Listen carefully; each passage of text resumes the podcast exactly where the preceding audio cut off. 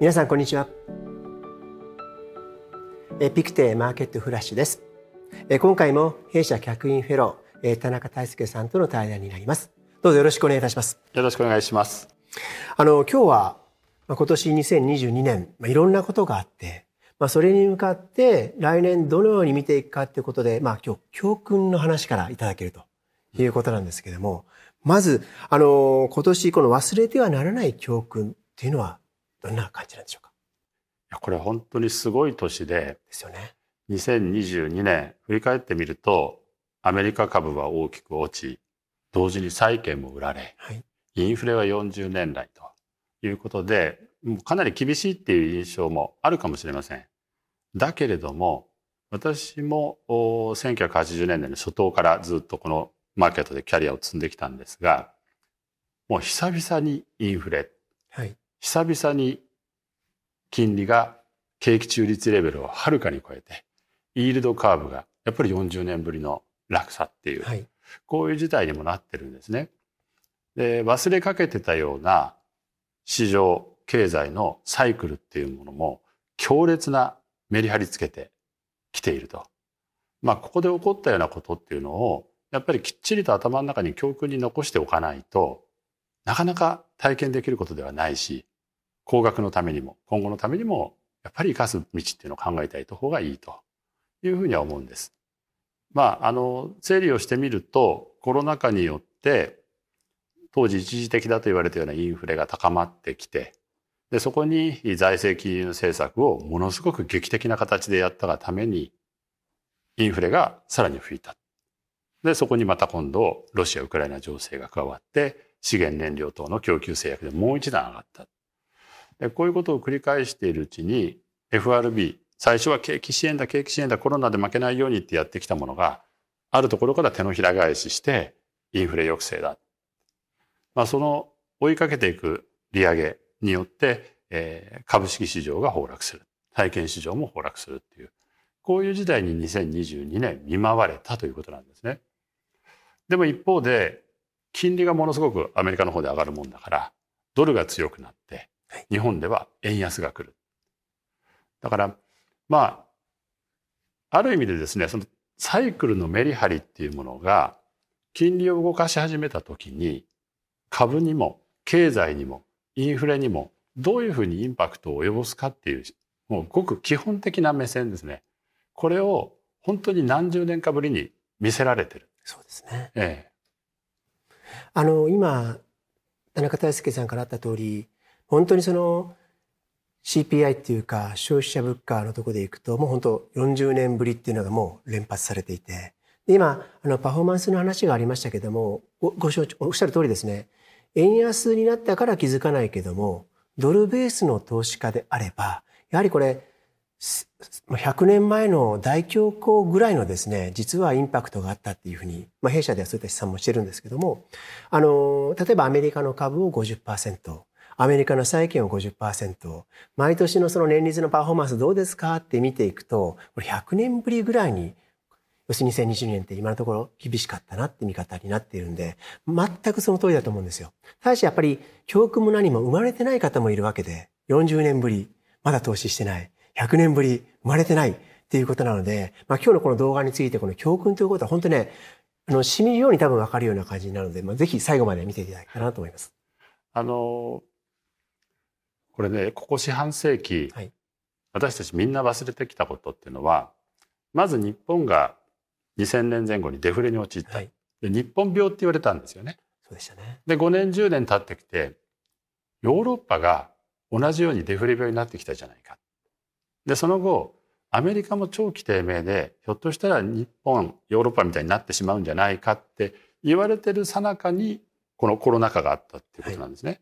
で、このインフレがだんだん下がってくるっていうプロセスっていうのは、インフレが低いから金利が低い。金利が低いと、景気も流れるし、株価も流れるし、っていうことをこう繰り返すわけですよね。で、こう流れてきて、その株が落ちるときにインフレ低いからすぐに金融緩和できる。そうすると、また株はすぐ立ち直る。で、ずっと金利が低いからリーマンショックに至るような、ちょっとバブリーな展開もあるけれども、はい、落ちてもまたさらに金融緩和するから支えられるっていう。これをこう繰り返してきて、だんだんだんだんですね、金利によるサイクルのメリハリっていうものが見えなくなってくるっていう、それがもうここ四半世紀のイメージだったわけですよ。そうですね。で、いざ金利が動き出してわかるのは、金利が上がり始めると、ある水準を超えたところから株って落ちる。まあこれが大体景気中立レベルを基準に考えるわけですけれども、はい、ここを超えたら株が落ちるんだ。で、そうすると、金利がピークを迎えるよりも株が落ち始めるのははるかに手前なので、はい、景気よりも株がはるかに手前で落ちる。で逆に今度金利がこう上がっていくときに、ドル円は金利に沿って動いてんだってなると、まあ景気を見ながら FRB が金融引き締めをこう進めていくと、はい、景気に対してドル円って遅行するんじゃないのっていうことになりますよね。そうすると株とドル円っていうものが時間差があるっていうことも今回久々にサイクル上はとても目立つ展開になっている。そうですね。で、これあのパズルを整理すると、1970年代、80年代に至るプロセスの中で、私がキャリアの初期に学んできたサイクル通りなんですよ。はい、ところが、新しく投資を始めた人たち、まあ今いる人たちは、ほとんどその経験ないですよね。あの、私が62歳。はい、で、それがキャリアの初期にって言ってるわけですから、ほとんど現役の人はインフレっていうものに対して強烈な印象って持ってない。そうでしょうね。そうすると、サイクルにそういうズレがあるってことについても、なかなか生身でこうビシッと感じ取れないっていうところがありますよね。だからそのことがいろんな意味で混乱も生んだし、一年振り返った時にきちんとした教訓になり得てないんじゃないかっていうことをやっぱりこう危惧するんですよね。あの、その今のインフレってところで一つこう付け加えてもしあの意見があればお願いしたいんですけども、その中にやっぱり中国も含めたですね、まあ、人口も多い。まだその時は給料も安い。そういった国が WTO の加盟によって、要するに西側諸国に入ってきて、世界の工場となって、なので、なかなかその、えー、わかりやすく言うと賃金が上がったりとかってするようなインフレになりにくかったって状況が、やっぱ2018年の1月ですかね。えー、まず、その後何が起きたかというと、まあ、米中の貿易戦争があり、で、まあ今年の2月に、えー、ロシアがウクライナに侵攻したと。ちょっとさ、地政学も出てきたってことですけども、そのあたりも関係してるってことなんでしょうか？そうですね。やっぱりあの、1990年代、2000年代に入ってくる中で、グローバリゼーションということが、まあ世界の一大テーマになって、で、物を作るということについては、世界で一番安いところで一番効率よく作ればいいっていう、こういう時代になってった。まあそのことが中国の発展にも大きく貢献するわけですよね。ただ、その中国あるいは地政学、あるいは地球環境っていうこういう問題について、この20年、あるいは10年の間に相当激変してしまったっていう流れですね。もともとグローバリゼーションによって、ああ、インフレって下がるんだっていうね、こういう、あの、いいところばっかりではなくて、そういう安い賃金労働者が出てくることで、例えば先進国の中間層が疲弊してしまった。賃金が上がらない。自分たちが一生懸命働いても10年後、20年後、今よりいい生活をしているっていうことについての望みが薄れていく。そうすると先進国において民主主義が成り立たなくなってくる。で、一方で中国のような国が出てきて、先制国家で、最初の国は、うちは民主主義国に対してどっかちょっと後ろめたいところがあってですね、人権とか言われると、ちょっとなよなよしてたんですよね。ところがある時期から先進国の民主主義がぐらついている。で、一方で成長モデルとして我々成功したんじゃないか。で、多くの世界の民主主義達成してない国々は中国を見て、欧米みたいにしなくても将来ってあるんじゃないか。まあ、特に独裁国家、先制国家っていうのはそういうイメージ持ちますよね。まあ、そのことで世界がまとまりにくくなってくる。だそんな折にコロナという問題が出てきたわけですけれども、地球環境からいろいろ世界が変わりつつあるんじゃないか。そういう時に民主主義国ってやっぱりいろいろ右往左往したんですよね。ですからあの政治学者であのイアン・ベーマ氏っていますよね。あの非常に洞察の鋭い方で、で、今起こってきたようなことを早くから指摘をしてきた。でも、彼の最新著作を見ると、分かってるよ、そんなことっていう思えるようなことがもう大枠ではそそんなのばっかりなんですよ。はい、つまりそれぐらいに彼は言い当ててきたんだけれどもここ数年の間に彼が言ってきたようなものが具体化してしまった形になってしまったその意味でも2022年っていうのはこの地政学とか地球環境という問題から言っても今後10年のマーケット経済を考える時の本当に入り口の年だったっていう位置づけなんですね。なるほど。そうしますとじゃあこれから、まあ、今年のその教訓から来年を見据えていく上で、まあ、さらにこうもう少しあの一つ一つに分けてお聞きしていきたいんですけどもまずその投資家がですね来年に向かって教訓とするべきってことでいくとまず何から学んでいけばいいんでしょうか、うん、これサイクルの大きな流れとして、はい。えー、2020年21年はコロナに負けないって言って強烈な金融緩和をした。はい、ということで私はこんなに金利下げてこんなに金融緩和するんだったらそれは株をはじめとするリスク資産は吹き上がりますよということで、はい、人生にめったにない大相場だということをまあ訴えてきた。ところが、まあ、そういう上がり方をしたものっていうのは、まあ、市場の体験者として言うとそれは揺り返しが来ると。うん、ですからもう2020年のうちにこれはもう後々来る揺り返しがきつそうだからっていうんで私は逃げて勝つっていう本まで出したんですね。はい、でそういう本を出すぐらいに自然なこととして落ちるんだろう。でこの自然なところで落ちるだろうと思ってたところも実は今起こっているようなインフレは想定してないんです。はい、FRB はインフレがほとんど起こらない状態をイメージしてずっと金融緩和続ける23年まで続けるようなこうイメージで語り続けてたんですね。はい、そうですねですから私はインフレは想定してないけど相場としては落ちるだろうということをイメージしてきた。でそこに強烈なインフレ強烈な利上げってきたのでこれは株式は逆金融相場的に深い落ち込みになるしその後は景気後退で逆業績相場的なことも23年にかけて起こりうる。はい、でこの環境だったので20年21年はとにかくめったにないチャンス、はい、22年はとにかく資産保全。守る、ええ、やっぱり株式とリスク資産については保有を減らしてキャッシュを増やして次の投資チャンスまで待機する。でその後金利がどんどん上がってきたことで今年22年から23年にかけてっていうと世界的に見ればイールドハンティングって発想が出てくるんですね、はい、つまり高まった金利を買いましょうっていう。でこれは王道です。でそれは OK だと。で株式に関して言うといずれ金融引き締めこの辺で止めて様子見ようって言った時に安堵して株は中間半島で上がるっていうことも起こり得る、はい、でもその後に逆業績相場がどのぐらいになるか今のところまだ見えないけども多分あるんだろうでそこまで経てインフレも下がる景気も悪化するってことを見て金融緩和が始まると次の金融相場これが23年の終盤までにあるのか、はい、24年以降の話なのかっていうのが株式相場の私のイメージです。はいそれからドル円。そうですね。米金利が上がるから。まあ、これ世の中でですね、えー、日本が衰退しているから円安とか貿易赤字があるから円安とか言うけれども、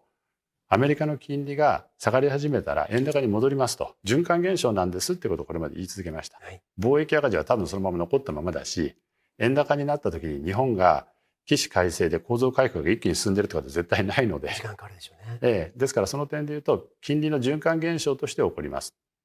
そうすると23年はその可能性が極めて高くなってきてるっていうことだと思うんですね。でこういうことをこう足し合わせると22年っていうのはとにかく債券であれ株であれ資産保全に重きがあった。はい、だけれども23年っていうのはそういうサイクルの延長線上で相当にメリハリがあって、浮き沈みがあってっていうことで追い風だけやるっていう分かりやすい投資家さん、まあ私はまあそれを基本的に推奨してるんですけれども、の立場からすると必ずしもやりやすい環境じゃない。うんうん、でもその一方で、ちょっといろいろチャレンジしてやってみようっていう人からすると、サイクルの序盤戦の資産保全からいろいろチャレンジする要素があって、このチャレンジする要素というのの先に、また新しい投資機会というものがあると。いうことなんですね。ですからそういうメリハリつけたサイクルの先の展望をチャレンジしながら取り込むものすごい勉強の場としては、格好の時、そういう印象で23年を捉えてるんです。あの、そうすると勉強の場というのは、なかなかじゃあ、そのリスクに見合ったリターンは上げにくい2023年になりそうだっていうことなんでしょうか？まあ、ここはですね、あの、20年、21年だったら、株式市場追い風が吹いてるから、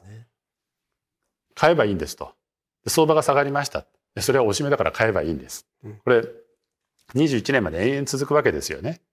基本は買い、買い、買い、買いってこれだけでよかった。はい、そして、えー、22年は逆風化なので、基本持ってるものはちょっと減らしましょうよ。で、売りっていう選択肢もあった。はい、っていうことですよね。でもそれからすると、23年、例えば株式一つ取っても、中間半島で上がるっていう部分だったら短期投資って OK ですよってことになります。そ、ね、それから、ここを超えて、いよいよ逆業績相場だってことが起こった時には、その深さ、これをインフレとか金利との兼ね合いで見ながら、ここら辺から時間分散買いしたら相当美味しい投資になるんじゃないかっていう買い方もできますよね。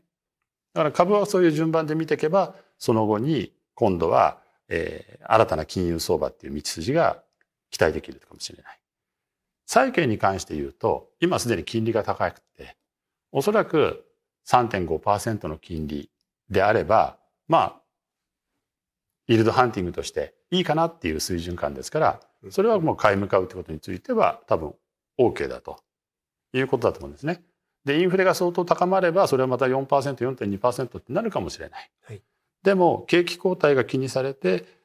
一方で金融引き締めここまでだっていう感覚が出てくると、十分にこのイールドハンティングとしていい水準だということにはなる。はい、あるいはドル円に関しても、まだインフレ終わらないんだって言ったら、今ちょっとドル円が150円台から130円台降りてきてますけども、はい、140円台に戻ろうとした。延転して、それまで持ってたドルをここで利益、為替差益取る。はい、その後、円高になっていくときに、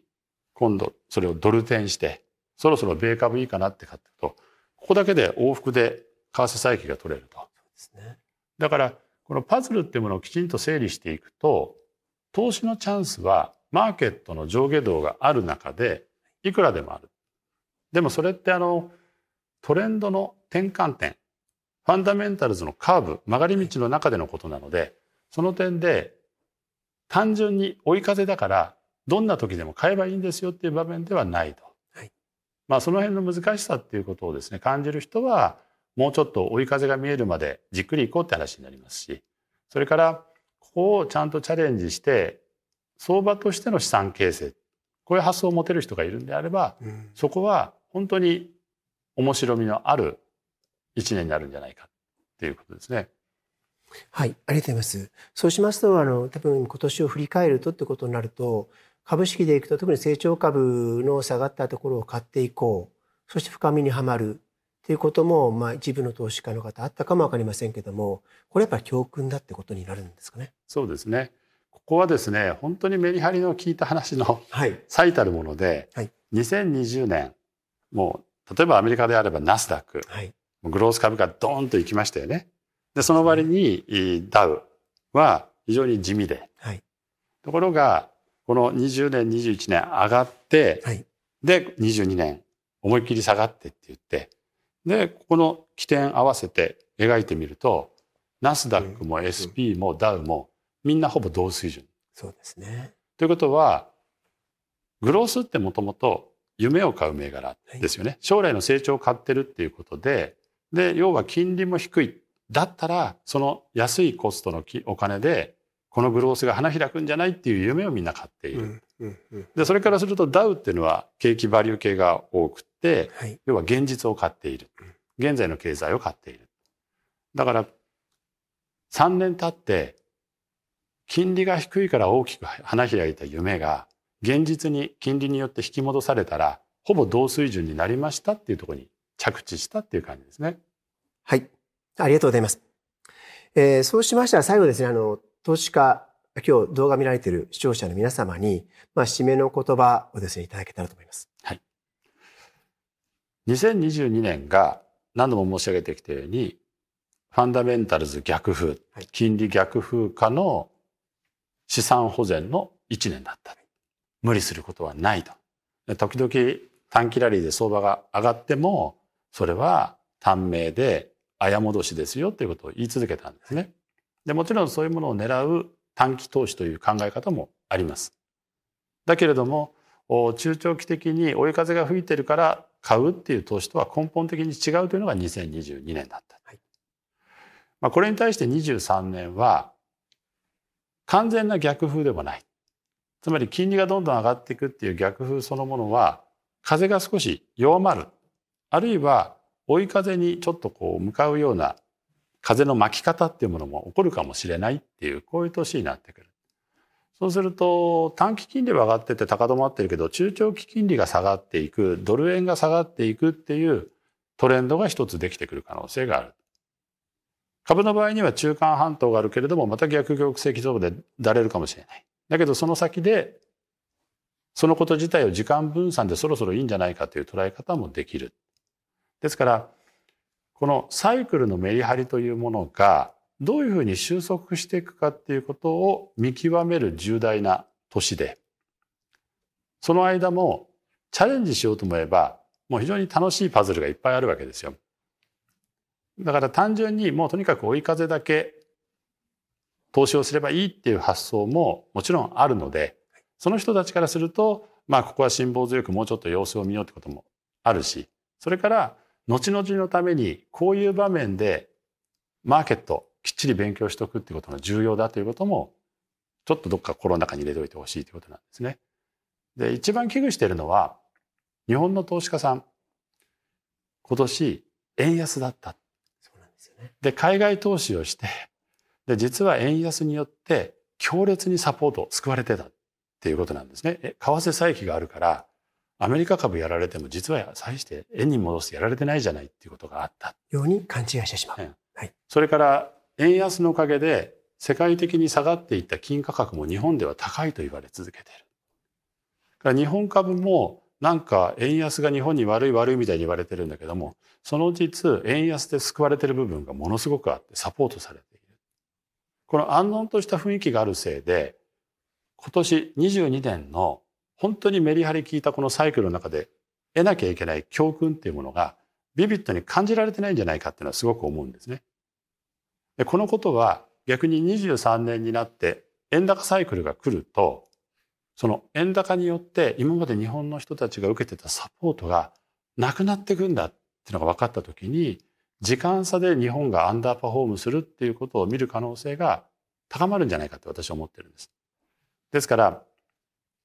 円で見てこの安穏とした雰囲気の中でちょっと教訓に対する意識が薄れてたら世界をちょっとドルで見直そうっていう観点で整理していただいて22年は珠玉のすごい教訓の年だったということをじっくりこの年末年始のお休みの間とか考えていただくといいのかなと思います。ありがとうございます。そうしましたら今年あった本当にこの大事な教訓を来年2023年どのように生かすかということで、今回も非常にためになる話をいただきました。ありがとうございました。ありがとうございました。